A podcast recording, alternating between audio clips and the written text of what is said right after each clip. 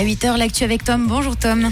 Bonjour Camille, bonjour à tous. Après la Confédération, le site de l'aéroport de Genève a été mis hors service par des hackers pro-russes. Hier, le site a été rendu inaccessible pendant de longues minutes par le groupe No Name, un groupe qui, selon son message sur Telegram, veut punir les portails russophobes de ce pays qui fournissent des armes aux nazis ukrainiens.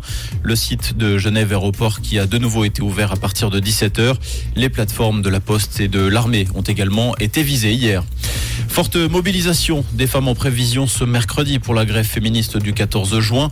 L'égalité salariale est au cœur des revendications. Des actions auront lieu dans toutes les grandes villes de Suisse et dans de nombreuses entreprises. Plusieurs actes symboliques sont également prévus. Chez les conseillères fédérales, seule Elisabeth Baumschneider se mêlera au cortège à Berne.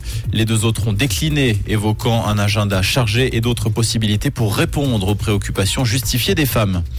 À Vevey, les autorités mettent le holà sur les constructions en La municipalité souhaite geler provisoirement les projets de démolition et de construction.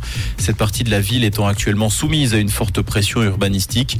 Une procédure de zone réservée sur le périmètre de la vieille ville a été lancée.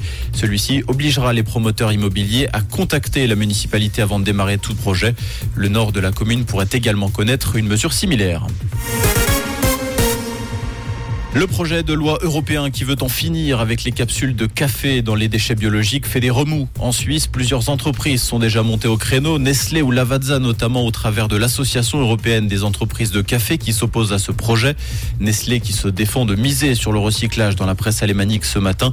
À l'heure actuelle, 63% des capsules sont recyclées en Suisse.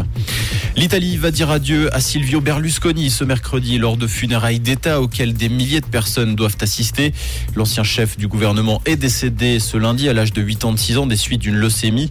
Le président de la République Sergio Mattarella et la première ministre Giorgia Meloni doivent y participer. Les obsèques officielles doivent débuter à 15h à la cathédrale de Milan. En basketball, Fribourg Olympique est le nouveau champion de Suisse. Les Fribourgeois se sont imposés une troisième fois hier face à Massagno, 82 à 70.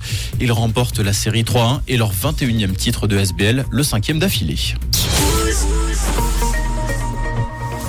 Et côté ciel, ce mercredi, on prend les mêmes et on recommence avec un ciel dégagé et même ensoleillé pour toute la journée. On a 14 degrés à Bulle et du côté de Morlon et 18 degrés à Jonny et à Chèvre pour ce matin, avec une bise parfois modérée sur la région et des températures estivales en journée. Une toute belle journée et bon petit déj avec Rouge.